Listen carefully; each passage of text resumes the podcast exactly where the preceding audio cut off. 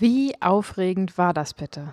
Wedgie World, Hamburg, Nico Rittenau, gefühlt 400 Gäste, die auf uns schauten und uns lauschten. Mhm. Ein wunderschönes Gespräch ist das geworden, ganz besonders, persönlich und inspirierend. Und bevor das Gespräch gleich startet, wollen wir euch erstmal herzlich willkommen heißen. Yeah. Eine neue Episode vom Wedgie World Podcast. Der Podcast, der für alle gemacht ist, die sich für die vegane Lebensweise interessieren. Wie schön, dass du wieder am Start bist. Wir sind, wie gesagt, noch völlig aufgeladen von Energie, von dieser wunderschönen Wedgie World. Es war eine ganz besondere Veranstaltung für uns, denn wir waren nicht nur auf der Bühne mit Nico Rittenau, das Gespräch kommt gleich, sondern haben auch den lieben Ayosha interviewt für den Wedgie World Podcast. Das Interview könnt ihr gerne hören in der letzten Episode. Schaut da gerne mal vorbei. Außerdem waren wir auch für die Wedgie World mit unserem lieben Kameramann Paul unterwegs und haben dort ein YouTube-Video gedreht Oh yeah. Was wir dort alles erlebt haben, naschen durften und was da an lustigen Sachen auch passiert ist, das könnt ihr auf unserem YouTube-Kanal sehen, Vegan Gesund mit Grund. Schaut da gerne mal vorbei. Wir haben unzählige Leute getroffen. Wir haben ähm, Leute getroffen, die uns schon kannten und haben Fotos gemacht und haben sehr tolle Gespräche geführt. Und wir haben den Alexander Flor kennengelernt, der uns mit so offenen Armen empfang, Ja. empfangen hat. Ich war so Super lieb. irritiert von seiner äh, Höflichkeit. Ja. Er meinte auch, er, er kennt uns irgendwo her. Und dann haben wir uns erstmal umarmt beim ersten Kennenlernen. Mhm. Es war so schön. Und ja, es war einfach ein ganz besonderer Tag bei der Veggie World. Ja, besonders inspiriert hat mich auch mal wieder die Begegnung mit ProVeg. Das ist einfach ein Verein, Ja. den ich so unendlich feiere und dankbar bin und sogar heute Morgen wieder im Bett noch vorm Aufstehen eine Petition noch von ihnen unterschrieben habe. Sie leisten einfach unfassbare Arbeit. Die liebe Annalena Klapp wird jetzt nächste Woche zur Weltklimakonferenz fliegen und dort einfach für den Veganismus einstehen. Es wird ein ganzes Heftig. Feld von der ProVeg ähm, auf dem Gelände geben und sie darf sogar zu Wort kommen. Und das ist so wunder wunderschön zu sehen, wie effektiv und unfassbar vielfältig sich ProVeg für den Veganismus weltweit mittlerweile einsetzt und das sehr erfolgreich. Es wurde geschlemmt und genascht und es war einfach ein richtig bunter, schöner Tag. Und wenn auch du Lust hast, mal auf eine Wedgie World vorbeizuschauen oder es wieder zu tun, dann schau doch vielleicht mal dieses Jahr noch in München vorbei. Am 12. und 13.11. wird sie vor Ort sein, genauso wie in Paris. Also an alle Pariser da draußen, schaut mal vorbei, 3. bis 4.12. Dann gibt es erstmal eine kleine Weihnachtspause und im neuen Jahr starten sie in Lyon vom 4. bis 5.2. Außerdem sind sie im Winter auch noch in Karlsruhe, Zürich, Düsseldorf und den erstmal krönenden Abschluss macht am 25. bis 26.3. Berlin. Ja. Alle Informationen rings um die Wedgie World erhältst du im Wedgie World Magazin. Schau einfach mal auf der Webseite vorbei und lass dich inspirieren und gerne auch auf dem Instagram-Kanal, denn da gibt es auch jede Menge spannende Informationen. So sieht's aus. Und wenn du jetzt noch die Zeit und Muße hast, gib diesem Veggie World Podcast gerne eine gute Bewertung, wenn es dir gefällt. Schreib ein, zwei Sätzchen, was wir vielleicht auch besser machen können oder was dich besonders angesprochen hat. Wir sind extrem interessiert, mit euch da in den Austausch zu kommen. Mhm. Fabi, die Crowd war ja ein bisschen größer, als wir es sonst gewohnt sind. Ja. Das lag wahrscheinlich nicht zuletzt auch daran, dass Nico ähm, auf der Bühne war und wir ihn interviewen durften. Wie war das für dich, mal vor so einer großen Menge zu sprechen? Der Anfang war ziemlich krass. Mhm. Ich habe äh, heiße Ohren bekommen und äh, das Licht hat geblendet auf der Bühne und trockenen Mund bekommen, kurze Aufregung. Mhm. Und das hat sich so schnell gelöst, weil ich habe ähm, in die Gesichter geschaut und wirklich echtes Interesse gesehen. Mhm. Ähm, plus wir waren ausreichend vorbereitet. Ja, es war einfach ein schönes Gefühl, da oben zu stehen und richtig was bewirken zu können mit den Worten, die wir sagen und mit dem Lifestyle, den wir einfach nur verkörpern und den Menschen näher gebracht haben. Ja. Wie war es für dich? Mm, Ganz anders. Ehrlich gesagt. Es war ja erst das vierte Mal, dass wir überhaupt auf der Bühne waren und über den Veganismus sprechen durften, live und in Farbe und vor echten Menschen Ja. ähm, und nicht hier im äh, Podcast-Mikrofon. Wir haben jetzt an unserem Podcast äh, fast die hundertste Episode aufgenommen. Das ist ganz normal, fühlt sich das an, aber live ist natürlich was anderes und irgendwas war da bei mir los. Ich war schon natürlich nervös. Wir haben uns gut vorbereitet, haben uns sehr darauf gefreut und ich habe am Anfang ganz schön gestockt. Wahrscheinlich wird man das auch gleich hören. Das ist mir auch ein bisschen unangenehm, aber Oh. ähm, ich hatte kurz diesen Blitz von Gedanken, als ich auf die Bühne kam, oh Mann, das ist überhaupt nicht unser Publikum, das ist Nikos Publikum. Oh weia. Und dann hatten wir ja sozusagen die Idee, damit wir ihn mit unserem Vorgeplänkel jetzt nicht, äh, nicht langweilen, aber dass er jetzt da nicht so sitzen muss, während wir uns ein bisschen vorstellen und ein bisschen so einleiten ins Gespräch, dass er noch gar nicht da ist sozusagen und dann einfach dazukommt. Sprich, da saß für mich gefühlt in meinen, die Geister in meinem Kopf, so äh, saß da Nikos Publikum und Nico war nicht da und wir haben die Folge gequatscht, so ungefähr. ist natürlich Quatsch, aber das hat mich kurz so ein bisschen äh, mich stocken lassen und mich ein bisschen nervös gemacht, weil ich, ähm, als wir letztes Mal auf der Veggie World waren, war es ja wirklich sozusagen unser Publikum. Die kamen ja wegen uns und haben uns ja. freundlich angeguckt und ich hatte das Gefühl, ähm, die wollen uns auch zuhören oder kennen uns auch schon.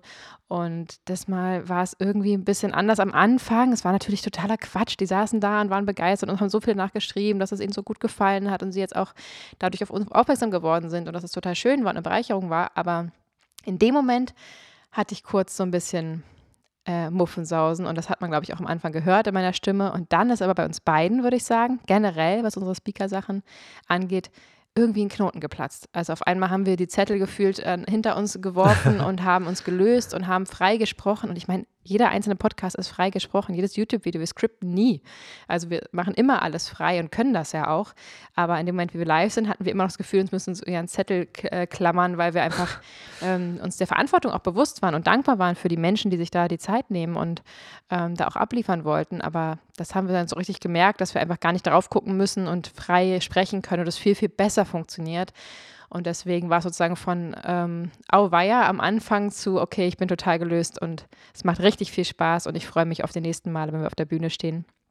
Ähm, genau, das war schön, als Nico dann dazu kam. Es war ein richtig angenehmes, ähm, neues Gespräch, denn es ging nicht nur um Nikos gefühltes Lexikon, was er in seinem Kopf hat, was er vortragen konnte, denn er hat ja wirklich so viel Ahnung von Ernährungswissenschaften, sondern wir wollten mal ein bisschen darüber hinaus auch über Themen sprechen, warum er zum Beispiel sich überhaupt für den Veganismus entschieden hat, wie es dazu kam, wie er ihn nach vorne bringt, ob er eine Geheimstrategie hat, haben wir auch versucht rauszubekommen. Und um all diese Themen geht es jetzt, Nico, mal ein bisschen privater. Und wir wünschen euch jetzt ganz viel Spaß beim Reinhören. Kommt gerne schon zu mir auf die Bühne. Kräftigen Applaus bitte für Jojo und Fabi von Vegan Gesund mit Grund. Ich weiß gar nicht, Wer von euch kennt die beiden denn schon oder den Podcast? Wer hat schon mal reingehört? Oh, Sehr gut. Und wer Nein. kennt den Podcast noch gar nicht und kennt die überhaupt noch nicht? Okay, das, das ist Zeit. die Mehrheit. Ihr könnt ein bisschen was äh, aus dem Nähkästchen applaudern. Worum geht es denn überhaupt in eurem Podcast? Da geht es um, wer hätte das gedacht, Veganismus. Aber, Überraschung. Ähm, auch um den ganzen Lifestyle, der dahinter steht. Wir probieren uns selber als Vorbilder zu nehmen. Wir sind eine vegan lebende Familie und probieren zu inspirieren mit dem Daumen und nicht mit dem Zeigefinger rumzurennen. Und genau, haben da eine sehr große Leidenschaft dafür entwickelt und ähm, haben auch Interviews mit, Interview, äh, mit Gästen wie Nico Rittenau zum Beispiel und probieren den Veganismus so stark es geht, so weit wie möglich nach vorne zu bringen. Das heißt, ihr habt 2018, glaube ich, gestartet mit äh, vegan Leben sozusagen. War das genau. von jetzt auf gleich eine Umstellung für euch oder äh, war das schrittweise? Ja, nee, tatsächlich haben wir davor, äh, kurz davor noch äh, Fleisch, Käse, äh, alles gegessen, was uns so eingefallen ist, einfach alles, was geschmeckt hat und ähm, haben dann wirklich über Nacht umgestellt. Wir haben eine Doku geguckt und ähm, haben eigentlich gedacht, wir informieren uns über gesunde Ernährung, was auch immer und waren dann sind aus allen Wolken gefallen, weil wir Hope for All geguckt haben und ähm, haben dann am nächsten Tag radikal auf vegan umgestellt und äh, das ist jetzt knapp vier Jahre her und uns geht es sehr, sehr gut damit. Kräftigen Applaus. Ich finde, das ist ein guter Schritt ne, von jetzt auf gleich. Kann auch nicht jeder von sich sagen. Ähm, Du bist ja angehende Ernährungsberaterin, du bist angehender Resilienzthema. Ist das heute auch Thema bei der Podcast-Aufzeichnung oder hat das damit gar nichts zu tun? Es fließt mit rein, sagen wir mal so. Genau, ja. Ich glaube, den äh, Nico stellt er gleich selber ein bisschen vor. Ihr habt ein bisschen was noch im Vorfeld zu erzählen. Deswegen, ich glaube, jetzt wird auf Rekord gedrückt, oder? Yes. Ganz genau. Sehr gut. Kräftigen Applaus für Juju und Fabi von Vegan Gesund mit Grund. Dankeschön. Vielen Dank. Vielen Dank. Wow, sind hier viele Menschen. Mein Gott. Willkommen zum, zur Veggie World in Hamburg und zu einer neuen Episode von Vegan Gesund mit Grund. Der Podcast. Mein Name ist Fabi. Und mein Name ist Juju. Und wir freuen uns wahnsinnig, dass ihr heute hier mit am Start seid. Wir schneiden also live mit. Das ist ein Live-Podcast und freuen uns natürlich umso mehr, hier so viele freundliche Gesichter zu sehen. Dankeschön. Woran erkennt man eine Veganerin? Irgendjemand eine Antwort? Logisch. Klar, klar. Aber mal ganz ehrlich, das ist ein blöder Witz, den wir alle schon mal gehört haben. Aber ehrlich gesagt geht es mir auch so. Also ich habe auf vegan umgestellt von heute auf morgen vor vier Jahren und seitdem bin ich total on fire und denke mir, wow, okay, ich habe es verstanden. Für mich muss kein Tier leiden. Ist das nicht geil? Ich erzähle es einfach allen anderen und dann sind alle vegan und dann ist die Welt gerettet und los geht's. Und dann gehe ich so raus und erzähle es allen und es passiert nichts, kaum was mit bis gar nichts. Ähm, aber warum ist das eigentlich so? Darum soll es heute gehen. Wir wollen uns damit beschäftigen, wie wir den Veganismus pushen und nach vorne bringen und was wir so in den letzten zwei Jahren des veganen Aktivismus gelernt haben. Der Hauptgrund sind mangelnde Informationen.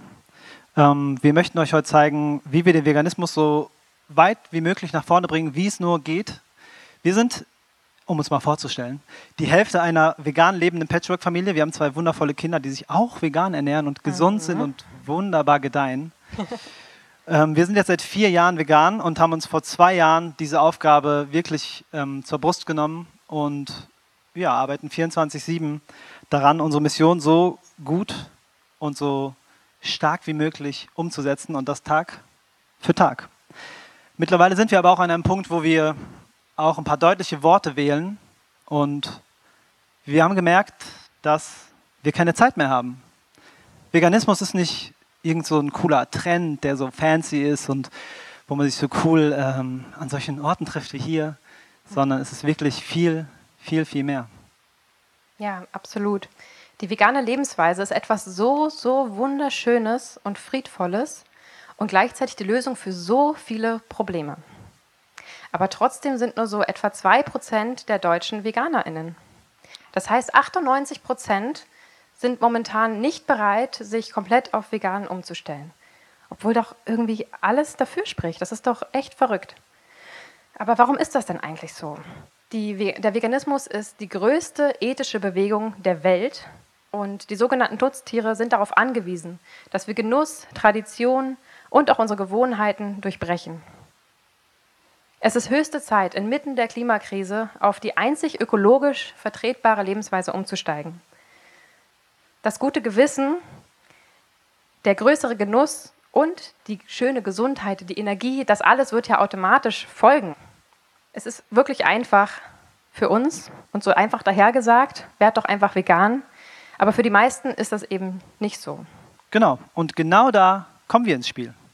Wie man motiviert und vegan wird und vor allem es auch bleibt. Das ist auch ein Teil unserer Mission und mir fällt gerade auf, wir haben einige Missionen. Wir lieben es, nach wie vor euch mitzunehmen und euch zu zeigen, wie wir es machen und sind auch nicht müde, Expertinnen dazu zu holen, um die Lösungen euch darbieten zu können, falls das ein gerader Satz war. Wir versuchen, die VeganerInnen zu sein, denen wir damals gerne begegnet wären. Das ist manchmal unterschiedlich. Fabi wäre einer anderen Person gern begegnet als ich, aber jeder kann es ja nur in seinem Wirkungsgrad so machen, wie es für ihn eben möglich ist, wie es für seine Ressourcen, was seine Ressourcen hergeben. Und wir versuchen eben unsere Wissen und unsere Erfahrungen, die wir in den vier Jahren gesammelt haben, auf unseren Kanälen zu verbreiten. Das ist der Weg, den wir gewählt haben für unseren Aktivismus, auch wenn wir auch manchmal auf die Straße gehen, Petitionen unterschreiben, äh, an Demos teilnehmen, ist äh, eben in der heutigen digitalen Welt natürlich die Möglichkeit, sich digital ähm, zu veräußern, eine, eine, ganz großartige Sache.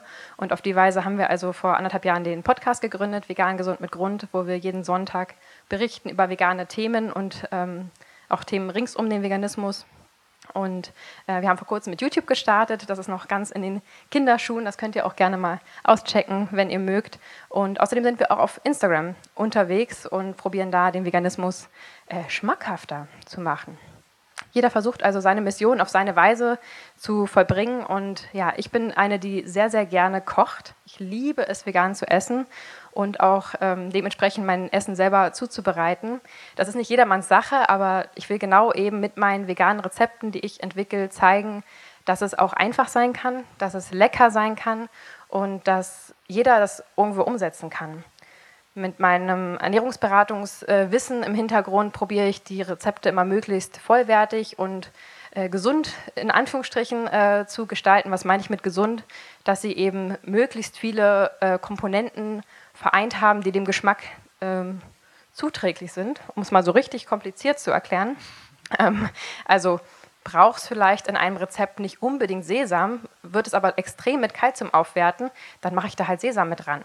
So, das schreibe ich dann schon mit dazu und das ist sozusagen meine Art und Weise, wie ich leckere vegane Rezepte backe, koche ähm, und dann Fabi mit Fabis Hilfe, der ja ursprünglich Kameramann war, ähm, das eben wunderschön drehen kann und, und hochladen kann. Und ja, ich habe auch einen echten Hang zum Idealismus und so einen Weltverbesserer. Äh, Bedürfnis, so einen echten Drang, ja, die Welt möglichst morgen direkt umzudrehen. Das ist so, ähm, ja, liegt so in meiner Natur. Dann gibt es Leute, die dir dann entgegentreten und sagen, hör mal Mädchen, das mit dem Fleisch verstehe ich komplett, habe ich auch reduziert und in meinem Kühlschrank ist jetzt hier die cholesterinfreie Butter eingezogen, mietfrei, aber vegan sein, so richtig, echt, das, das kann ich nicht. Aber warum denn eigentlich nicht? Ich habe gelernt, nicht mehr zu verzweifeln und mich zurückzuziehen, sondern in Aktion zu treten, etwas dagegen zu tun. Wie kann es sein, dass ich solche Sätze immer und immer wieder hören muss und das, obwohl es doch aus meiner Sicht so einfach wäre, vegan zu werden? Ich denke, dazu braucht es einige Fragen, die geklärt werden müssen. Welche Informationen hätte ich damals gebraucht, bevor ich umgestellt habe? mit welchem sanften Druck hätte ich gebeten werden müssen, hinzuschauen und nicht mehr wegzuschauen. Ich meine, jeder von uns weiß, dass die Tiere nicht ähm, in den Tod gestreichelt werden. Und trotzdem ist es so leicht, das zur Seite zu schieben und zu ignorieren. Und schwieriges Thema. Ich bin da echt emotional. Ähm, und vor allem ist es eben die Frage, die also die Aussage hätte ich gebraucht, dass es einfach eine wahnsinnig friedvolle, liebevolle Lebensweise ist und dass es mir Energie bringt, Gesundheit und einfach diese positive Aussicht. Also wenn du umstellen wirst, wird es dir besser gehen. Wenn mir das mal jemand gesagt hätte, vor am liebsten 10, 20, 30 Jahren, dann hätte ich viel, viel früher umgestellt. Okay, vor 30 Jahren war ich eins, aber ja, auch da habe ich schon gegessen und wahrscheinlich irgendeine Ferdi Fuchswurst oder so. Das muss halt einfach nicht sein. Ja. Also sehe ich es als ein, meine Aufgabe, diese Fragen zu beantworten, die sich jeder Neuveganerin oder jeder Veganer so stellt in seinem Alltag. Und ich versuche, diese Fragen zu beantworten, eben auf unsere Weise, auf unseren Kanälen. Und das ist meine Motivation. Dafür arbeiten wir so hart und ich weiß, dass ich etwas verändern kann. Und ich weiß, dass ich Menschen erreichen kann. Und ich weiß, dass diese Menschen, die ich erreichen kann, etwas verändern können. Und die sollten wissen, dass sie Menschen erreichen können, die etwas verändern können. Also in dem Moment, wo wir es für uns behalten und nicht sagen, was uns bewegt, nicht auf das aufmerksam machen, was vor unser aller Augen täglich passiert, in diesem Moment verschenkt man etwas. Also wir alle fühlen das doch. Und wenn man mal überlegt, wenn alleine schon wir alle hier in diesem Raum irgendwie ein Interesse daran haben, offensichtlich ähm, die Tiere nicht mehr auszubeuten, der Umwelt was Gutes zu tun, der Gesundheit was Gutes zu tun. Wenn wir anfangen, aktiv darüber zu sprechen, wenn wir es vorleben, wenn wir zeigen, wie es geht, wenn wir Fragen klären und nicht versuchen, perfekt zu sein, sondern zu sagen, Stück für Stück versuche ich mich daran zu tasten und versuche mich dem Thema anzunehmen, dann, dann ist schon so, so viel getan. Also wir sind ja sozusagen aus unserer Sicht nur die, die was anstoßen und wenn wir was angestoßen haben, dann geht es ja immer, immer weiter und auf diese Weise haben wir also schon tausenden Menschen geholfen, den Umstieg auf den Veganismus zu starten und diesen Startschuss zu bekommen. Und das ist natürlich auch unsere Motivation, dass wir dieses Feedback kriegen, so, hey, durch euch haben wir umgestellt. Und das ist einfach was, was ich mir vor vier Jahren auch vor zwei Jahren noch nicht erträumt hätte. Wir haben einfach gesagt, wir müssen irgendwie was tun. Wir sind jetzt keine Fachleute, aber wir setzen uns jetzt hin, wir gründen diesen Podcast, wir starten einfach und versuchen, was zu erreichen. Wenn wir auch nur einen umgestellt haben und wenn wir auch nur einem geholfen haben, vegan zu werden, dann hat es sich doch schon gelohnt. Und das ist uns bis jetzt allemal gelungen und wir sind gerade eigentlich noch ganz am Anfang. Das stimmt. Es ist so schön, wie wir haben uns einen Plan gemacht, was wir sagen und trotzdem landest du immer in dieser Emotion des Ganzen. Ist schön zu beobachten, weil es auch ein natürlicher Prozess ist. Ich verstehe das sehr. Äh, mein Hauptfokus liegt ein bisschen auf Achtsamkeit und ähm, Resilienz. Ich probiere den Zusammenhang zwischen Ernährung und Sport zu Körper und Geist ein bisschen zu fokussieren.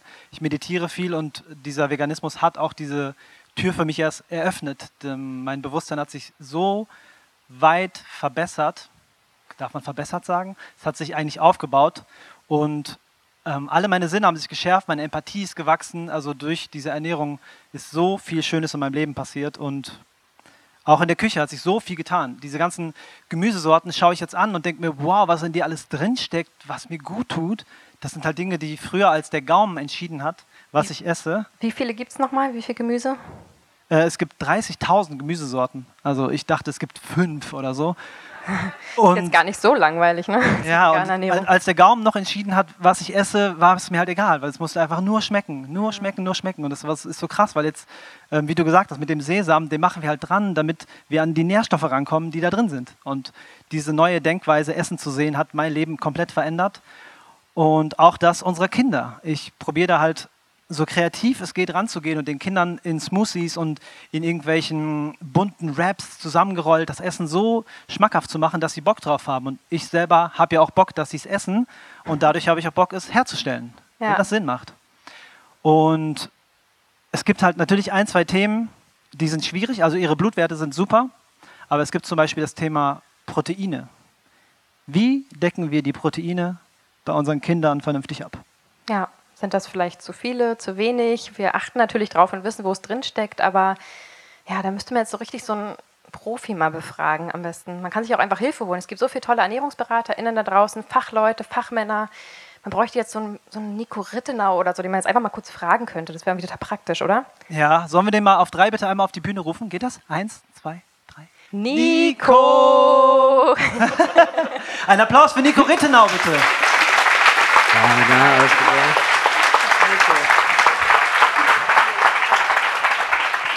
Schön, dich zu sehen. Äh, ebenso, Dankeschön. Ja, schön, dass du da bist. Du warst ja gerade schon mal auf der Bühne. Und natürlich müsste man Nico viel weniger vorstellen als uns, das ist uns klar, aber der Vollständigkeitshalber würden wir das trotzdem gerne mal tun. Bitte gerne. Nico Rittenau ist Ernährungsberater, ähm, hat das ursprünglich studiert und hat dann im Masterstudium Mikronährstofftherapie und Regulationsmedizin studiert. Er ist, wie wir alle wissen, Bestseller-Autor, YouTuber, Speaker und Seminarleiter. Und ich glaube, wir können hier für uns alle sprechen, wenn wir sagen, dass Nico einen riesigen Beitrag zum Veganismus schon erbracht hat. Also wir hätten niemand Besseren befragen können als Nico, denn er hat da wirklich ähm, ganz, ganz Großes schon geleistet und ist, glaube ich, auch erst am Anfang irgendwie gefühlt. Ja, ich bin noch jung, mal gucken. mal gucken, mal gucken. Ja, super schön, dass du da bist.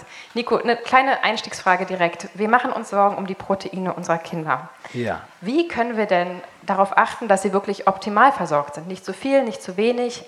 Wir wollen ja nicht täglich Blut abnehmen. Was, was können wir tun? Ja, das ist auch nicht notwendig. Es ist lustig, dass Leute sich über, über sowas wie Protein so viel Gedanken machen, was wirklich kein großes Thema ist, aber andere Themen, die eigentlich viel kritischer sind, dann total übersehen. Aber Protein kann man im Prinzip mit, mit wenigen Sätzen eigentlich abtun. A, schon in den, in den 60er, 70er Jahren haben Forscher sich mit der Frage beschäftigt, kann man rein pflanzlich den Proteinbedarf des Menschen decken? Und das zeigte sich ja, wenig überraschend, denn die Bausteine der Proteine, die Aminosäuren, die finden wir alle, die wichtig für uns sind, sowohl in menschlichen als auch in, also in menschlichen, in tierischen und in äh, pflanzlichen ähm, ja, Organismen. Ähm, das ist einmal eine wichtige Sache. Das heißt, all die essentiellen Aminosäuren finden wir in ausreichender Menge in sämtlichen Lebensmitteln, wenn sie proteinreich sind. Und wenn man sich anguckt, die Proteinmenge, die wir brauchen, das heißt so ungefähr so 0,8 Gramm pro Kilogramm Körpergewicht, so roundabout 50, 60 Gramm für eine erwachsene Person. Das kriegt man sehr einfach mit Hülsenfrüchten, Vollkorngetreiden, äh, Nüssen und Samen hin. Äh, du hast gesagt, was muss man machen, damit man nicht zu viel Protein bekommt? Das ist ja. relativ entspannt, weil es gibt kein Upper Level für Protein. Natürlich, man kann alles übertreiben, aber selbst die doppelte Proteinzufuhr von der, die empfohlen ist, das heißt so 1,6, 1,8, 2, sind unproblematisch können im Kraftsport auch noch gewisse Vorteile bringen. Also wenn etwas kein großes Thema sein muss, dann, dann ist es Protein. Natürlich, es gibt Ernährungsweisen, die bauen auf nur Obst und Gemüse auf, aber ansonsten ist es relativ easy. Okay, äh, sehr entspannt. Das heißt, wenn wir jetzt wirklich total in Sorge sind, dann können wir einfach mal so einen Tag mitschreiben und abwiegen und mal gucken, was sie so ist. Und dann äh, können wir beruhigt sein, dass das wahrscheinlich dann doch passen wird. Ja, also rein rechnerisch, wenn man seinen Kalorienbedarf deckt und aus diesen Lebensmittelgruppen, die ich genannt habe, isst, ist es rein rechnerisch nicht möglich, proteindefizitär zu essen. Zwischen nicht defizitär und optimal liegen natürlich nochmal äh, Welten, aber einen wirklichen Proteinmangel in dem Sinn wird man dann auf keinen Fall haben können. Und natürlich, Kinder haben einen etwas höheren Proteinbedarf, gemessen auf ihr Körpergewicht, wie es jetzt Erwachsene haben, aber auch das funktioniert gut. Und wenn man wirklich ein sehr heikles Kind hat als Esser, das wirklich keine Hülsenfrüchte essen möchte, gibt es A die Möglichkeit, über Hülsenfruchtpasta oder andere Verarbeitungsschritte das einzubauen oder spricht auch nichts dagegen, man sagt, man macht dem Kind beispielsweise täglich einen Smoothie, dass man da ein Scoop Proteinpulver mit reingibt und dann hat man plötzlich ein Drittel des Tagesbedarfs eines Erwachsenen mit einem Smoothie abgedeckt. Ja, sehr gut. Oder ja. äh, sowas wie Linsen in äh, Kartoffelbrei äh, pürieren oder so. Das genau, Soßen, Kartoffelbrei, überall verstecken, wo das Kind es nicht merkt. Genau. Ja. Sehr gut. Genau. Ja, verrückt. Das ist dann wieder ähm, irgendein Klischee, was dann in den Köpfen der Leute landet, weswegen wir uns diese Frage stellen. Anders, was anderes ist es ja nicht. Ja, man, es gibt natürlich ein paar verrückte Menschen, die wirklich zum Beispiel so einseitig essen und damit auch in den Medien landen. Und dann mhm. heißt es halt, ja, Veganismus tut dieses und jenes. Ja. Ähm, aber das ist halt einfach eine Mangelernährung. Ähm, wenn Leute beispielsweise eben sagen, wir essen jetzt frutarisch. Und es ist frutarisch einfach rein rennerisch nicht möglich, seinen Proteinbedarf zu decken, egal welche Früchte du isst. Ja. Und da gibt es eine große Szene, die das auch macht und propagiert und nach ein paar Jahren entsprechend aussieht und dann aufhört. Aber so die ersten paar Monate äh, klingt das dann super. Und ja, es ist lustig und traurig zugleich, ähm, weil dann heißt es eben, ja, Veganismus hätte und dies und jenes gemacht. Ja. ja. Spannend. Ja. In Kürze kommt dein Buch. Mal gucken. Long Story. Also, wie es aussieht, kommt in Kürze dein Buch mit äh, Caroline Wiedmann und Dr. Anastasia Pianova, wenn ich alle Namen richtig ausgesprochen habe. Und das Buch ist heißer Sehen von uns auf jeden Fall und auch von unserer Community. Ähm, warum liegt dir das Thema vegan von Anfang an am Herzen? Ja, weil es halt so eine wichtige Phase ist, wo man so viel für das Kind richtig machen kann, um ihm einen guten Start gesundheitlicher Natur für das Leben zu geben. Man kann aber auch so viel falsch machen, was das Kind dann sein Leben lang begleiten kann, im, im schlimmsten Fall. Und gerade in den kritischen Lebensphasen sind ja auch die Fachgesellschaften sehr äh, entweder zumindest sehr differenziert, was die Betrachtung angeht, oder auch sehr ablehnend, in Deutschland zum Beispiel. Und das machen sie nicht per se, weil es nicht möglich ist, sondern weil es halt mit, einer, mit einem gewissen Mehraufwand an Planung einhergeht. Und man kann da eben sehr vieles richtig, aber auch sehr vieles falsch machen. Und die Informationsbereitstellung aktuell ist halt noch unzureichend. Und ich wünschte, wer anders hätte das Buch geschrieben und die hätte es nicht machen müssen. Glaub mir, ich ähm, bin kein Fan von Buchschreiben. Und, ähm, Dafür hast du einige Bücher geschrieben. Ja. Und so erfolgreich. Ja. genau. ähm, aber weil es eben halt notwendig war, die Datenlage zusammenzutragen und das aber eben auch mit ähm, einer Mutter und einer Kinderärztin zu machen, die dann natürlich auch entsprechend kompetent sind, äh, ist das Buch entstanden. Und wie immer ist es halt viel mehr Arbeit, als man gedacht hätte. Und wie immer kommt dann immer vom Hundertste ins Tausendste und deswegen dauert das alles sehr lang. Aber es kommt ziemlich sicher dieses Jahr noch. Äh, ziemlich sicher. Ähm, und genau, die Idee war eben halt wirklich also von Anfang an, das heißt von eigentlich vor, vor der Zeugung. Es geht da eigentlich schon um die Wochen und Monate der Kinderwunschphase bis hin so zum 13., 14. Lebensjahr. Ab dann ist der Nährstoffbedarf relativ vergleichbar mit dem Erwachsenen. In, in dieser Phase, das bespricht das Buch alles. Genau. Wow, cool. Okay lang ersehnte ähm, Literatur auf jeden Fall, auch auf unserer Seite. Und da wird ja auch mal wieder gefragt. Und ja, wie du sagst, es ist wirklich eine Marktlücke und das ist verrückt, weil es sind ja dann doch eben diese zwei Prozent, die sich wirklich ähm, vegan ernähren. Und da gibt es natürlich viele Kinder und Bedarf an Informationen. Und wir merken es ja auch mit unserem Kinderarzt zum Beispiel, dass wir da immer wieder in Diskussionen gehen. Ähm, ich bin eine recht ähm, hartnäckige Gesprächspartnerin und habe da mittlerweile äh, wirklich von geht gar nicht zu, ähm, ich esse jetzt auch kein Fleisch mehr und Milch stelle ich in Frage. Ähm, das ging jetzt über äh, zwei Jahre so mit unserer veganen Tochter. Ähm, mittlerweile ist er total pro, hat unsere Flyer da liegen und empfiehlt die anderen Leuten unseren Podcast und, ähm, und das, obwohl wir selten beim Arzt sind. Also ich bearbeite den ja alle ja, zu den U-Untersuchungen, also genau. alle, alle, sieben Monate kriegt er meine Spritze und ähm, das klappt ganz gut, aber auch ihm werde ich natürlich dieses Buch kaufen und ihm zur Verfügung stellen und ihn bitten, das auch andere Leute weiter zu bereiten. Wird das denn den großen Unterschied jetzt in der Medizin machen? Weil ihr auch Seminare geben, glaubst du, dass wirklich ähm, ja, von Gynäkologen an, äh, die einem ja auch schon die vegane Ernährung abraten, kann ich äh, auch aus eigener Erfahrung sagen, ähm, wird das einen Unterschied machen, wenn die Leute das Buch lesen, vor allem eben in der Medizin und anders beraten in Zukunft? Ähm, also bei allen Publikationen, die ich mache, ist es immer sehr schwer herauszufinden, was es dann wirklich bewegt oder nicht bewegt, weil das eben dann nicht mehr in meiner Hand liegt. Ich kann nur versuchen, das bestmögliche Buch zu schreiben. Aber zumindest, wenn ich jetzt an Vegan Klischee denke, hat das tatsächlich deutlich mehr erreicht und, und verändert, als ich das gedacht hätte. Ähm, entsprechend hoffe ich, dass es auch mit dem Buch der Fall sein wird. Aber wie sehr etwas für Veränderung sorgen kann, ist aus meiner Sicht natürlich davon abhängig, was bieten wir, aber vor allem auch, auf, auf welchem Boden fällt es. Und wenn der Boden fruchtbar ist, und das wird sich mit der Zeit hoffentlich auch weiter verbessern, wird das dann hoffentlich zu dem Umschwung führen. Also ich glaube, das Buch alleine wird gar keine Veränderung einläuten, aber wenn es so eine Publikation nicht gibt und die Veränderung aber in der Gesellschaft stattfindet, dann wäre es sehr hinderlich, wenn es das Buch nicht gäbe. Deswegen ähm, hauen wir es einmal raus und gucken, was passiert.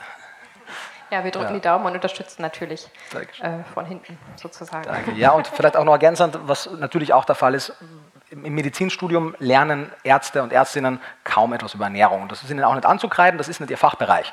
Das müssen sie auch nicht können. Aber von vielen Leuten wird irgendwie erwartet, dass sie das könnten, weil wir eben Ernährungsfachkräfte relativ wenig im, in den meisten Praxen oder anderen äh, Einrichtungen haben. Und dann wird halt zwangsweise das nächstbeste, nämlich der Arzt oder die Ärztin, herangezogen. Und um, um denen, weil sie es eben im Studium nicht haben, eine wirklich fundierte Basis, weil es geht da im ersten Kapitel auch wirklich sehr allumfassend um die Basics einer Ernährungslehre, die adäquat für Veganer ist, ihnen da einfach die aktuelle Datenlage zu geben. Das heißt, es gibt ja auch ein paar andere Bücher zum Thema Schwangerschaft, Stillzeit, die sind aber jetzt auch schon wieder einige Jahre alt, haben einige neue Daten nicht mit dabei und zumindest das, glaube ich, kann schon bieten, dass es interessierten Ärzten und Ärztinnen relativ schnell einen guten Überblick gibt, worauf es zu achten gibt, gilt und was die Datenlage sagt. Weil da gibt es ja auch, muss man sagen, einige Fragezeichen. Und die sollten Ärzte genauso kennen wie all die Sachen, die total geklärt sind und die nur Mythen sind, wie Protein, aber auch die, die komplexen und vielleicht noch nicht ganz klar ähm, aus, erforscht oder ausgeklügelten Sachen sollte man im Schirm haben. Ja, ja, total. Also ich würde äh, euch gerne empfehlen, wenn ihr gerade hier ähm, euch zu dem Thema Gedanken macht, dass ihr euch da nicht ähm, unterkriegen lasst. Und wenn man da irgendwie verunsichert wird, dann vielleicht sogar zu Recht, was sind MedizinerInnen, aber da wirklich darauf einzugehen, zu sagen, okay, wenn jemand per se die vegane Ernährung erstmal ausschließt, dann kann man da schon mal hellhörig werden, weil Nico sagt es ja, es ist absolut machbar, ähm, da wirklich, auch wenn man schwanger und natürlich sehr sensibel und, und schnell verun zu verunsichern ist, wir haben es erlebt, ähm, bei der Gynäkologin sitzt und sie einen direkten Vortrag hält, ähm, dann wirklich mal zurückzufragen, okay, ich verstehe Ihre Sorge, aber was ist denn Ihre Sorge konkret? Und wenn sie dann kommt mit ein, zwei Nährstoffen oder mit was auch immer, und selbst wenn man dann in dem Moment keine Antwort hat, kann man sich das ja notieren, sich informieren und zurückgehen und sagen, ich würde Ihre Sorge gerne auflösen, ich habe mein Blut testen lassen, was auch immer, ist alles in Ordnung ähm, und sich da nicht per se irgendwie abschmettern lässt, sondern da auch wirklich für seine ähm, Einstellung äh, gerade steht, weil wir kennen auch immer wieder Leute, die dann ähm, sich verunsichern lassen und dann wirklich in der Schwangerschaft nochmal zurück auf Omnivore gehen, weil sie Angst haben, dass sie was falsch machen und ähm, ja, da bleibt da wirklich stark und versucht da irgendwie ähm, dem Gegenwind entgegenzuwirken mit, mit eurem Willen sozusagen. Und man kann jede Frage klären und konkret auf die Sorge eingehen. Was ist deine Sorge? Okay, ich informiere mich und dann ähm, das Problem auch lösen. Ja, vor allem, also weil du gesagt hast, Nico sagt, es geht, natürlich sage ich, was die Daten sagen. Ähm, das, heißt, das hat gar nichts damit zu tun, ob ich jetzt das empfehle oder nicht, sondern die Datenlage ist klar. meine, tierische Produkte haben kein Monopol auf Nährstoffe, das heißt, man kann die, wenn man es richtig macht, woanders herkriegen und dann ist es, und dann wird es ja auch das ethische Thema erst. Weil wenn es wirklich notwendig wäre, dass Menschen Tiere ausbeuten müssen, um gesund zu leben, dann wäre es eine andere ethische Betrachtung, wie man es tut. Wenn aber die Notwendigkeit nicht gegeben ist, dann ist es eben etwas, was man aus anderen Gründen macht, die dann vielleicht nicht ethisch vertretbar sind. Und in der Situation befinden wir uns ja. Und deswegen ist es so wichtig, das auch herauszustreichen. Sehr spannend. Ähm, was für eine Art siehst du dich selber als Aktivisten? Gute Frage. Ähm, ja und nein. Ähm, ich weiß nicht genau, wie ihr das einkategorisieren soll. Auf der einen Seite ähm, bin ich sehr, also man, ich ernähre mich privat vegan aus ethischen Gründen, jetzt seit zehn Jahren, also ich war auch schon vegan, bevor ich wusste, wie man sich gesund vegan ernährt, ähm, leider. Und äh, habe als, als Aktivist angefangen, also habe Cubes mitge mitgemacht und, und war bei ProVeg aktiv. Das heißt, ich habe als Aktivist angefangen und habe halt relativ schnell gemerkt, dass ich den größten Anteil bringen kann oder, oder leisten kann, wenn ich mich im Ernährungsbereich weiterbilde, weil das war die große Lücke, die ich damals halt gesehen habe und wollte auch selber für mich wissen, ob man sich gesund vegan ernähren kann, weil wenn nicht, wäre das natürlich eine andere ethische Betrachtung dann. Und ähm, mittlerweile natürlich nehmen mir die allermeisten als Ernährungswissenschaftler wahr und wenn ich ernährungswissenschaftliche Arbeit mache, dann bin ich auch kein Aktivist, weil das würde meine, meine Art und Weise negativ beeinflussen, wie ich mir Daten angucke. Dann habe ich einfach einen Bias. Hab, ah, okay. weißt du? Mhm. Ähm, das heißt, ich nehme dann die Vegan-Brille ab und, und schaue mir die Daten an, wie jeder andere Wissenschaftler, der die Statistik, die Methodik beurteilt und guckt, was man daraus lernen kann. Ähm, das heißt, ich würde sagen, im privaten Bereich ja, im, im beruflichen Kontext im weitesten Sinne nicht. Aber, und das ist ja das, was ich eigentlich machen möchte, ich hoffe, dass meine Arbeit Aktivisten und Aktivistinnen das notwendige Wissen gibt, damit sie bessere Aktivisten werden können. Mhm. Und das versuche ich bereitzustellen und äh, eben nicht nur, weil Aktivisten versuchen ja primär mit nicht vegan lebenden Menschen zu sprechen. Das mache ich auch, finde ich auch super. Aber ich spreche auch sehr gerne mit vegan lebenden Menschen, um ihnen, oder zu vegan lebenden Menschen, um ihnen eben zu zeigen, wie, wenn sie aus welchen Gründen auch immer vegan sind, primär wahrscheinlich aus ethischen, wie können sie das die nächsten 5, 10, 15, 20, 50 Jahre lang auch weitermachen und Schön. ihrer Gesundheit dabei nicht schaden, weil wie, wie tragisch und traurig ist es denn, wenn jemand aus den richtigen, sehr, sehr noblen Gründen vegan wird und dann die eigene Gesundheit darunter leidet. Und entweder A, ist das eine ungesunde Person mehr, es tut mir leid für die Person, und wenn sie dann aufhört, vegan zu sein und dann irgendwie, gerade wenn sie vielleicht ein bisschen bekannter ist, in den Medien gibt es ja genügend Beispiele, mhm. dann das Thema auch noch total schlecht macht, weil ihre Unzulänglichkeiten halt dazu geführt haben, dass sie sich schlecht vegan ernährt hat, was auch nicht ihr Schuld war, weil sie es besser wusste, aber das versuche ich halt äh, vorzubeugen. Ja, spannend. Ja. Ich finde es ganz äh, toll, weil man sieht natürlich, dass du hochprofessionell als Wissenschaftler arbeitest und natürlich auf wissenschaftlicher Basis ähm, argumentierst und recherchierst. Aber ich finde es natürlich als vegane Aktivistin, Influencerin auch äh, erwärmt es immer mein Herz, wenn ich mal ein Interview von dir höre und du dann eben ganz äh, rational und ganz wissenschaftlich argumentierst und dann aber doch dann manchmal noch den äh, Satz mit ranhängst, aber aus ethischer Sicht könnte man es ja auch weglassen oder ähnliches. Also das machst du ja schon und das finde ich, ähm, macht dich dann doch irgendwo auch zu einem ähm, sehr effektiven Aktivisten, auch wenn du Wissenschaftler bist, weil du das eben nicht vermischt, aber eben trotzdem ähm, ja, eine ganzheitliche Brille hast und sagst, gibt eben auch die Ethik und ähm, aus dieser Sicht eben kann man das ja auch ganz vermeiden. Und das finde ich ähm, total toll, dass du das so rum Danke. machst. Ja, ich, also das Ding ist ja, Wissenschaft, Naturwissenschaften per se können uns ja auch keine Ratschläge geben, wie wir etwas tun müssen. Die kann Dinge erforschen, aber um dann aus dem Rückschlüsse abzuleiten und Verhaltensweisen abzuleiten, brauchen wir die Ethik als Wissenschaft, also auch abseits der Tierethik, generell die Ethik in, in allen Aspekten.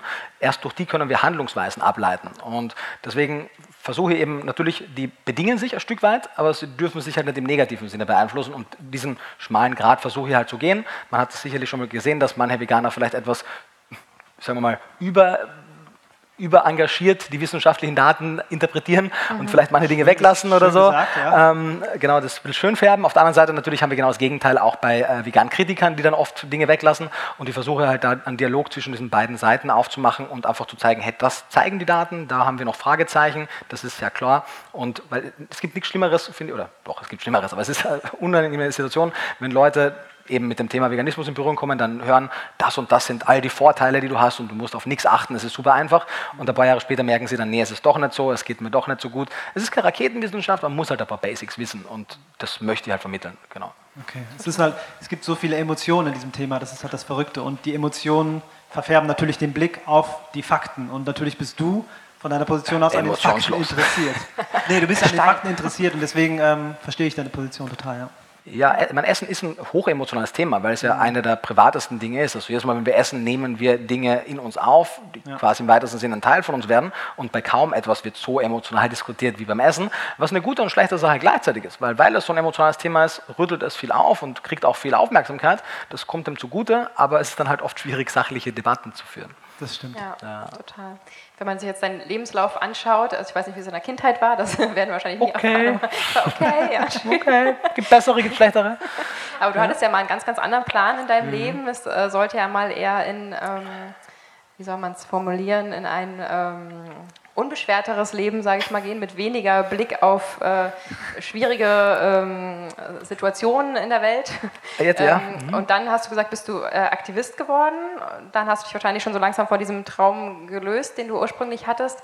Und bist dann ja aber doch Wissenschaftler geworden. Das heißt, gab es da schon immer so eine Masterstrategie, also zu sagen, okay, als Aktivist, ich ziehe mich jetzt von der Straße zurück, gehe jetzt studieren und bringe dann auf, der anderen, auf andere Weise den Veganismus nach vorne? Oder ähm, ja. kam das so Stück für Stück und hat sich so zusammengefügt. Ja, nee, so mit zehn habe ich meinen Masterplan gemacht und ja. dann habe ich das jetzt die letzten 20 Jahre habe ich das verfolgt. Nee, ähm, wie so oft im Leben hätte ich das nicht gedacht, dass es so kommt, weil ich hatte, wie du ja gesagt hast, ursprünglich den Plan, ich bin Touristikkaufmann, komme aus der Hotellerie und Gastronomie und mhm. wollte damals noch irgendwie Hotelmanager in einem Luxusresort auf den Cayman Islands werden. Why not? So Winter entfliehen und so, aber habe natürlich dann, ich gucke euch gar nicht an, fällt mir auf, sorry. ähm, und habe dann ähm, im Laufe des Studiums, als ich nach Wien gezogen bin, halt gemerkt, a, was die wichtigen Themen im Leben für mich zumindest sind und mit dem gleichzeitig kamen dann halt auch die großen Sinnfragen, die halt dann gezeigt haben, Hotelmanagement kann man machen oder nicht, würde jetzt nichts in der Welt ändern, ob ich es mache oder nicht und deswegen war das dann relativ schnell nicht mehr auf meiner Agenda und hat natürlich dann relativ früh zu so einer kleinen Sinnkrise geführt, weil ich wusste auf jeden Fall, was ich jetzt nicht mehr machen werde, wusste aber noch nicht genau, wie ich äh, einen sinnvollen Teil zu den anderen Dingen beitragen kann. Durch eine Verkettung von Zufällen bin ich dann in Berlin bei Provetsch, beim damaligen Vegetarierbund, gelandet mhm. und habe dann mich intensiver mit dem Thema vegane Ernährung auseinandergesetzt. Und da, da, die Idee mit dem Ernährungsstudium kam primär am Anfang, weil ich wirklich Sorge hatte, dass es ungesund ist. Weil mir konnte das ja. 2013 das noch niemand so gut erklären, wie man es heute auf YouTube sieht, von manchen Leuten. Und du sagst, du sagst ja. Danke, danke. Fair enough. Danke. Also genau. das heißt, du sagst, du hast mhm. dich vorher sehr ungesund ernährt, dann ungesund vegan ernährt und hast dann irgendwann überlegt, ob du dich vielleicht vegan gesund ähm. ernähren solltest und hast dann angefangen zu recherchieren? Oder? Also ich habe mir ernährt, wie die meisten Menschen sich ernähren, so das, was zu Hause gekocht wurde, mehr oder weniger gab es.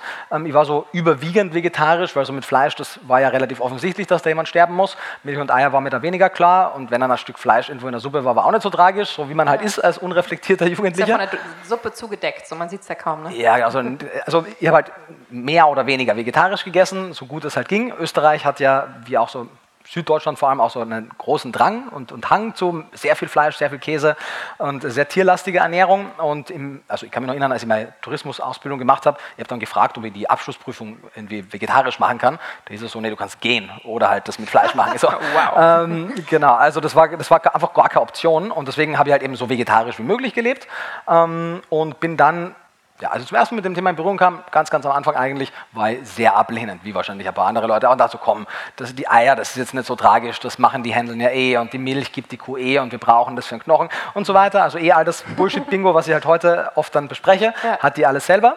Ähm, und habe mir dann für das Thema vegane Ernährung mehr und mehr interessiert, aber habe halt nicht die Antworten auf die Fragen gefunden, die ich hatte. Weil ich wollte jetzt nicht einfach drauf los äh, mich vegan ernähren und dann vielleicht in fünf Jahren merken, so, mir fehlt das und das und das.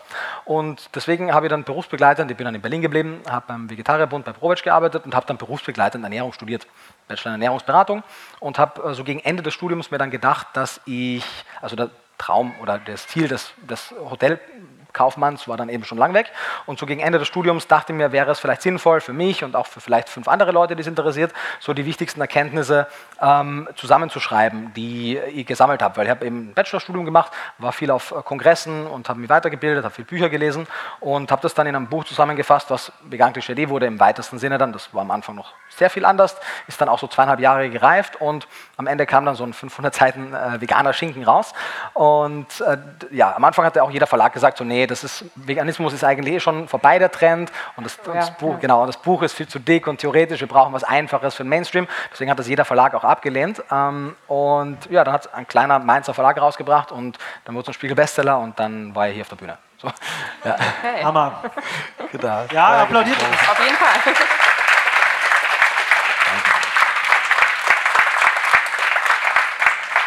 Das ist äh, mehr als ein Applaus wert. Ähm, jetzt stelle ich mir gerade vor, du sitzt ähm, an deiner Doktorarbeit. Mhm. Dr. Nico Rittenau. Das klingt jetzt in meinen Ohren erstmal ganz normal. Das klingt, als gehört es dahin. Ja, Total. Wo, wo, wo war es die letzten Jahre? Ja, wo war es, ja. Wo ist der Ehrendoktor? ähm, worüber schreibst du deine Doktorarbeit? Möchtest ja. du uns das sagen? Äh, ich, ich, möchte euch alles sagen, was ihr wissen wollt. Ähm, ja. Oh. ja? Ähm, ich schreibe meine Doktorarbeit über, es klingt auf den ersten Blick super langweilig, es ist in manchen Fällen langweilig, aber es ist wichtig. Vieles Wichtige im Leben ist langweilig. Ja. Ähm, ich schreibe meine Doktorarbeit über die Bindungsformen von Mineralstoffen in Pflanzenzellen. Warum? Ähm, weil, und das, ab dann wird es interessant, äh, viele der Empfehlungen, die wir von Fachgesellschaften bekommen, wo man denken würde, die sind sehr evidenzbasiert, weil immerhin sagt das ja eine Fachgesellschaft. Viele von denen sind im besten Falle, und das schreiben sie auch, wenn man sich die Publikation anliest, ähm, so eine Mischung aus, wir haben gewisse, gewisse Daten und wir haben ein bisschen gesunden Menschenverstand und Erfahrungswerte und das werfen wir in den Topf und das präsentieren wir. Ähm, Ernährungswissenschaft ist eine sehr junge Wissenschaft mit, mit sehr vielen Fragezeichen. Und zum Beispiel diese Empfehlungen, die eigentlich die meisten als gegeben ansehen, du, das empfehlen die meisten Fachgesellschaften, isst doppelt so viel äh, Zink oder nimm doppelt so viel Zink zu dir, wenn du die vegan ernährst, weil das Zink ist schlechter verfügbar. Das gleiche gilt fürs Eisen, wegen den Phytaten heißt dann oft. Die Phytin Mhm. Nun hat man aber zum Beispiel so einen Phytat-Mineralstoffkomplex noch nie gefunden. Ähm, man nimmt das an, es ist auch biochemisch plausibel, aber die Frage ist, ist das wirklich so? Ähm, und ist es vor allem bei jedem Mineral so? Wir wissen zum Beispiel, die ETH in Zürich, äh, ein Team aus der ETH in Zürich hat äh, schon vor ein paar Jahren entdeckt, dass äh, gewisse Eisenmoleküle als sogenanntes Ferritin in einem Protein gebunden vorliegen. Ähnlich wie es bei Menschen ist im Blut, Ferritin, wofür wir eigene Transporter haben. Und zwei Drittel davon zum Beispiel in, in, den Linsen ist dieses Ferritineisen, was genauso gut verfügbar ist wie das, wie das Hem Eisen aus dem Fleisch. Mhm. Ähm, weswegen zum Beispiel eben Linse gleich Steak ein sehr guter Satz in Bezug auf Eisen ist. Und wenn wir uns mit sehr vielen Linsen ernähren, wir überhaupt nicht doppelt so viel Eisen brauchen, weil die Bioverfügbarkeit gleich ist. Ähm, die Frage ist, liegt es vielleicht auch in anderen Pflanzen und in, in, anderen, in Bezug auf andere Nährstoffe? Gibt es da auch Ferritinmoleküle? Wie liegt Zink vor? Wir haben nicht wirklich noch Bindungsformen herausgefunden, wie Zink vorliegt. Ähm, vieles von dem ist sehr, sehr, sehr fraglich noch und vieles wurde aber schon erforscht. Es wurde aber halt noch nie zusammengetragen und das versuche ich und ich studiere in Bonn, mache meine Doktor Doktorarbeit an der Rheinischen Friedrich-Wilhelms-Universität und die DGE ist da nur ein paar hundert Meter weiter. Ah. Und äh, wir hoffen natürlich, dass das dann entsprechend auch Gehör findet. Und das wäre etwas, was vielleicht wirklich was verändern könnte auf akademischer Ebene, weil mhm. es im besten Fall, wenn dann die DGE in den nächsten Jahren ihre Position wieder überarbeitet, das hat sie ja auch schon einmal getan, dann wird sie hoffentlich, wenn wir mal gucken, was wir finden, also ich gehe ja offen natürlich in die Recherche, aber ich habe schon ein paar Sachen gefunden, von daher weiß ich so ein bisschen, in welche Richtung es geht. Und das wird hoffentlich dann das Bild auch verändern, vor allem eben auf, auf akademischer Ebene. Okay. Wow. Genau. Wow. Ja. Ähm, es war, war, klar, dass Habt ihr alles verstanden? Also ich weiß jetzt Bescheid. danke, danke, danke. Ja, es ist, ich würde lieber was anderes machen. Ich finde es auch langweilig, aber wichtig. Also langweilig das haben wir nicht ist, gesagt. Das langweilig sehr kompliziert. ist wirklich was anderes. Also, ja. wow. Das äh, klingt spannend. Wie lange wirst du denn jetzt noch deine Doktorarbeit schreiben und was wird uns in der Zukunft noch erwarten? Was, oder was wird dich erwarten vielmehr und werden wir daran teilhaben weiterhin? Ja, ähm, ich habe keine Ahnung, wie lange die Doktorarbeit dauern wird. Also wirklich so überhaupt nicht, ähm, weil ich weiß schon nicht einmal, wie lange mein Buchprozess dauert, äh, geschweige denn die Doktorarbeit, die wahrscheinlich sogar vielleicht ausführlicher noch äh, ausfallen wird wie die Bücher. Ähm, von daher irgendwas zwischen drei und acht Jahre. Ich weiß es wirklich nicht, weil dadurch, ich, ich komme halt aktuell zu 5% meiner Zeit dazu, meine Doktorarbeit zu schreiben. Also aktuell ist meine Doktorarbeit ein sehr kleiner Teil. Ich versuche nächstes Jahr es einen größeren Teil werden zu lassen, weil mein sehr verständnisvoller Doktorvater hat auch nicht unendlich Verständnis ähm, von, für Verschiebungen von Deadlines und allem. Das heißt, ich werde das berufsbegleitend machen, solange wie es halt dauert. Ich werde es auch nicht überstürzen, nur um sozusagen den Doktortitel in der Tasche zu haben, sondern möchte, dass das eine gute Sache wird. Ich kann mir vorstellen, dass es realistisch ist, dass es in zwei bis drei Jahren ist. Wenn ihr aber eben merkt im Prozess, wo das läuft gar nicht, vielleicht ist es dann auch noch etwas länger. Mm, und in der Zwischenzeit ist halt die Frage, was, wie viel kann ich andere Dinge machen? Und sozusagen, je mehr ich andere Dinge mache, desto länger wird die Doktorarbeit dauern. Aber auf der anderen Seite möchte ich mich jetzt auch nicht komplett aus den sozialen Medien und von allem zurückziehen, weil ich glaube, da gibt es noch vieles, was man besprechen sollte. Das heißt, ähm, die, die, Balance muss ich erst finden und auch noch mein Privatleben ein bisschen besser ausbalancieren.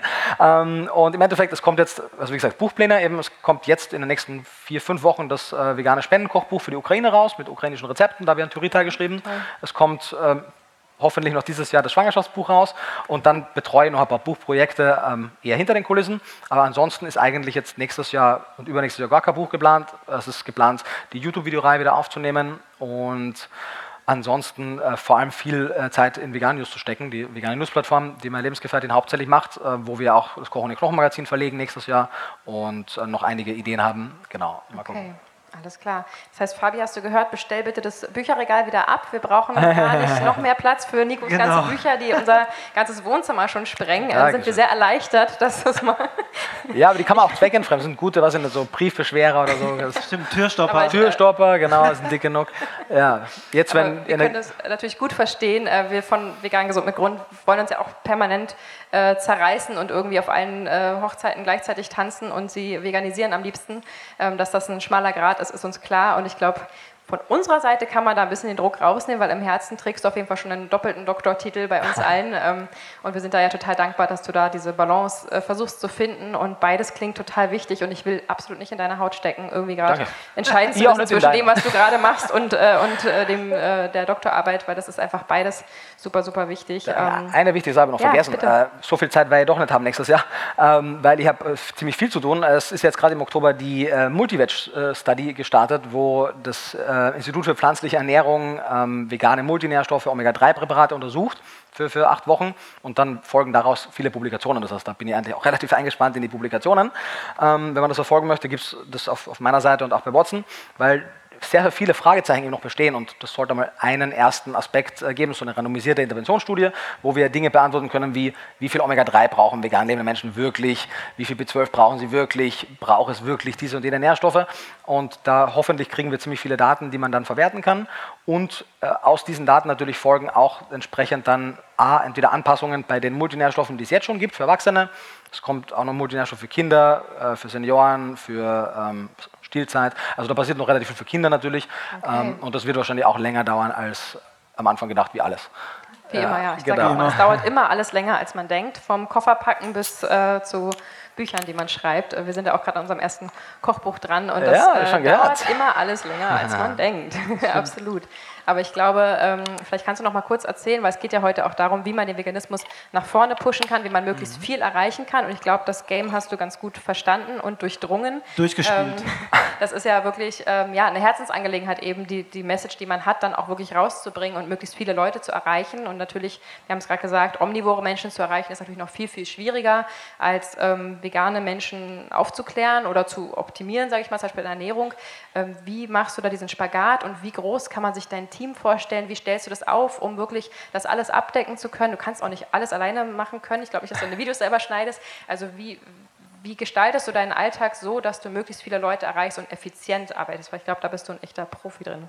Ähm, ja, danke. Äh, viele Fragen, ich versuche das strukturiert durchzugehen. Ähm, also zum ersten Teil, wie, wie gehe ich vor oder, oder was sind meine Ideen, wenn ich, wenn ich kommuniziere? Letztendlich die, die Basics der ganz normalen gewaltfreien Kommunikation so, ähm, weil man Wissensvermittlung oder generell jedes Gespräch ist ja ein Teil natürlich inhaltlicher Ebene, aber da liegt ja auch noch sehr, sehr viel Emotion darunter, die ganze emotionale Ebene. Und wir nehmen ein und dieselbe Information von unterschiedlichen Menschen, zu denen wir unterschiedlich stehen, anders auf. Das heißt, je unsympathischer ich Menschen gegenüber wirke, desto weniger werden die zuhören, was ich ihnen zu sagen habe. Das heißt, ich versuche möglichst wenig unsympathisch zu sein. Manchmal ist das besser, manchmal gelingt mir das schlechter. Ähm, und natürlich habe ich auch insofern ein ganz gutes Spiel, weil ich in den meisten Fällen ja relativ rational über Ernährungsthemen spreche. Und wenn Leute irgendwie dann, was in Fernsehdiskussionen oder so, denken sie, jetzt kommt Nico der Veganer und dann bin ich doch relativ äh, nett und freundlich und nennen sie jetzt nicht, was sie nicht was alles, ähm, habe ich da ein ganz gute, gutes Spiel. Also letztendlich versuche ich auf einer Beziehungsebene zu versuchen, mit Menschen zu connecten, so gut es halt geht. Manchmal, wenn ich jetzt vor etwas nicht hunderten Leuten spreche, ist schwierig, aber äh, wenn wir halt Einzelgespräche mit Leuten haben, versuchen auf der emotionalen Ebene denen verständlich zu machen, dass es jetzt nicht heißt, du gegen mich und wenn ihr jetzt die besseren Argumente habt, habe ich gewonnen, du verloren und wenn du besser hast, dann verliere ich, sondern wir verlieren beide, wenn wir kein gutes Gespräch miteinander führen, weil wir haben halt eben nicht so Teil der Lösung, Teil des Problems und dann gucken wir, sondern wir sitzen ja alle im selben Boot. So, also so, wir werden das 1,5 Grad Ziel wahrscheinlich äh, ziemlich verfehlen, äh, wir werden ganz, ganz viele andere Klimaziele verfehlen und wir haben 60 bis 80 Milliarden Tiere, die wir unter katastrophalen Bedingungen halten und, und töten. Also da hängt ja wirklich viel, viel dran, sodass es einfach zu wichtig ist, um da jetzt einfach nur, um Recht zu haben, irgendwie dann Leute äh, irgendwie klein zu reden. Deswegen versuche ich einfach gemeinsame Lösungswege zu finden und optimalerweise viele Leute zu kleinen Schritten zu bewegen, weil ich weiß, dass, dass große Veränderungen bei den meisten Leuten nicht so schnell verfügbar sind. Wir haben aber sehr wenig Zeit und weil wir sehr wenig Zeit haben, brauchen wir einfach sehr viele, sehr kleine Veränderungen, weil die gehen relativ schnell. Und wenn, keine Ahnung, 80 Millionen Menschen in Deutschland ihr Konsum tierischer Produkte um die Hälfte reduzieren, ist das zumindest einmal kurzfristig von der Menge her etwa äquivalent, wie wenn die Hälfte in Deutschland vegan wird. Äh, das erste ist deutlich realistischer wie das zweite und deswegen versuche ich da eher, auch wenn mir das manchmal angekreidet wird, weil natürlich vegan ist man oder nicht, verstehe natürlich aus ethischer mhm. Diskussion, aber trotzdem ist veganer zu sein für die Welt und für die Umwelt und die Tiere im Moment einmal ein sehr guter Weg, weil es oft auch der einzige ist. Viele Menschen sehen sich jetzt einfach nicht vegan zu werden und man kann sie jetzt auch nicht zwingen, ich möchte sie auch nicht zwingen. Ähm, ich kann sie nicht zwingen. Was ich möchte, ist vielleicht noch dahingestellt. ähm, und äh, daher äh, macht man halt, was man, was man kann, um sie halt positiv zu motivieren und eben jetzt so ein Hinzu und kein Weg von Ziel zu machen. So, also jetzt nicht so, du bist böse, mach weniger von dem Schlechten, sondern mach mehr von dem Guten und dann ist ja alles cool, weil ich mein, das Leben hat so viele Facetten und Ernährung ist eine sehr große, aber die meisten Menschen sind sehr gut in Mannbereichen, ethischer Natur oder anderer Natur und weniger gut in anderen. Und vielleicht haben wir es jetzt beim Essen ein bisschen besser draus, aber ich habe auf jeden Fall andere Lebensbereiche, wo andere Menschen wahrscheinlich bessere äh, Sachen machen. Von daher versuche ich auch, das richtig zu gewichten. Und mein Team ist äh, kleiner, als die meisten Leute denken, arbeitet aber äh, sehr fleißig und deswegen können wir das wuppen. Letztendlich waren sehr lange Zeit nur Benjamin und, und mich, ähm, also ich, die, die beiden. Er hat alles andere gemacht, außer Bücher geschrieben. Und äh, dann hat er jetzt ja Watson gegründet. Seitdem äh, ist mein Lebensgefährtin hauptsächlich dann mit mir im Reisen. Und wir haben noch ein, zwei äh, freie Mitarbeiter, die Antonia, die äh, Veganius auch mitbetreut und der Gerrit, der auch dabei ist. Also sagen wir mal, wenn alle an einem Ort sind, dann wären wir so fünf vielleicht. So, ja. Okay. Genau. Okay. Überschaubar. Aber ähm, sehr schön, ähm, dass du den Weg der Kommunikation, dass du so einen Wert drauf legst, weil die Kommunikation ist so sehr der Schlüssel. Davon sind wir total überzeugt, dass die Art und Weise, wie du Informationen an den Mann bringst oder an die Frau, in, komplett entscheidend ist. Oder an alle anderen? Und an alle anderen auch, ganz genau. Ähm, letzte Frage, glaube ich, weil wir haben keine Zeit mehr. Und zwar äh, geht die an den Aktivisten in dir. Wenn ich dir jetzt unser Flachdach anbiete, ja? Was Habt ihr ein Flachdach oder ist das rein haben, Das ist eine okay. reine Fiktion. Das würden wir bauen, wenn du zusagst. Wir würden es bauen, also. wenn du jetzt zusagst. Okay. Stell dir vor, wir haben ein riesiges Flachdach und du kannst auf dieses Flachdach eine Message schreiben, die man von Google Earth aus sehen kann, also aus dem Universum durch Google Earth. Mhm. Was würde da stehen? Ähm, no pressure. Ja, genau. Ähm, also, ihr habt die Freiwahl. Freie Wahl. Okay, dann würde ich meinen äh, guten Kumpel, den veganen Künstler Tim Bengel, äh, fragen, ob er doch bitte eine Kunstwerkstatt einen Text draufschreiben kann, weil äh, Kunst kann oft viele emotionale Themen besser vermitteln, als es Worte überhaupt könnten.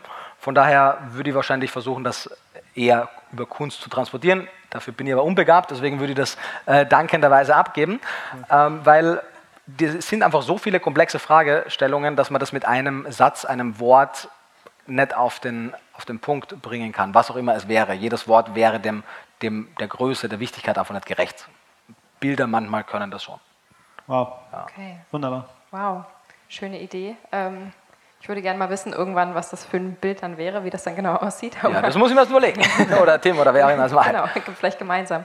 Ja, vielen, vielen Dank, dass du dir die Zeit genommen hast. Es war sehr spannend, dich mal ein bisschen aus einer persönlicheren Perspektive äh, kennenzulernen und auch deine aktivistischen Hintergedanken da mal ein bisschen mehr zu durchdringen. Ähm, wir danken uns sehr, äh, wir danken euch sehr fürs Zuhören. Bitte folgt gerne Nico Rittenau, wenn ihr es noch nicht getan habt und gerne auch uns vegan gesund mit Grund. Ähm, und wir, es ist uns wichtig, nochmal am Ende zusammenzufassen. Wir haben ja gerade probiert zu besprechen, wie man den Veganismus weiter heraus ähm, posaunen kann. Wir geben da alle drei unser Bestes und wollen natürlich auch an euch appellieren, weil ihr seid viel, viel mehr als wir, dass auch wenn ihr das Ganze äh, fühlt, durchdringt und euch traut, darüber zu sprechen, es vorzuleben, dass ihr auch wahnsinnig viel ähm, erreichen könnt und bewirken könnt. Und ja, vergesst das nicht. Mein Lieblingssatz, was kann ich schon ausrichten, dachte sich die halbe Welt, äh, steht nach wie vor und ähm, ist mein Antrieb auf jeden Fall für mich. Was ist dein Lieblingssatz? Mein Lieblingssatz ist, Liebe geht raus, Liebe geht rein, denn äh, ohne Liebe kann es nicht sein. Keine Ahnung. es, es reimt sich, also muss es stimmen. Ja, war jetzt ein Freestyle, aber so in der Art. So in der Art. Äh, Nico, hast Dank. du auch noch einen? Äh, Lieblingssatz, ähm, ja, ich mag so schlaue Sätze. Äh, zum, ich finde zum Beispiel gut, ähm, Dinge scheinen immer unmöglich, bis sie jemand getan hat. Ja. Word, cool. Genau. Sehr, sehr schön. Sehr gut. Nico, vielen, vielen Dank. Vielen Dank. Sehr gerne. An euch alle, vielen lieben Dank. Gleich geht's weiter und. Dankeschön. Dankeschön. Dankeschön. Ganz kräftigen Applaus für Juju, Fabi und für Nico natürlich. Du möchtest noch was sagen, ne? Genau, wie immer natürlich. Genau. Erstens große Sorry an alle, die in der Schlange gewartet haben und dann, weil ihr jetzt hierher musste, dann doch nichts bekommen haben. Große Sorry, falls jemand noch da ist. Ich bin jetzt natürlich wieder bis zum Ende der Messe unten. Kommt da gerne vorbei, für alle, die neu dabei sind. B17. Vielen herzlichen Dank für die Einladung. Ich fand es super schön mit Total euch. Total gerne. Ähm, und morgen um 10.45 Uhr habe ich noch einen Vortrag. Genau. Und danke für deine charmante Moderation. Ich war ja diesmal gar nicht so dabei, aber ich freue mich, dass du dich auch freust. Und es hätte mich auch gewundert, wenn du jetzt nicht noch weiter Bücher signierst. Wir haben ihn ja quasi da weggerissen ja. nach einer Stunde. Also wer noch ein Autogramm möchte, folgt dem Nico B17. Und ihr sagt, was macht ihr jetzt noch? Habt ihr auch noch ein Interview äh, oder was ist Feierabend? Wir drehen noch ein YouTube-video, ja, aber wir sind gut. hier. Sind hier wir sind da. vorne bei der Treppe auch nochmal zu erreichen. Sehr gut. Nochmal kräftigen Applaus für Vegan Gesund mit Grund und für Nico Rittenau. Ja.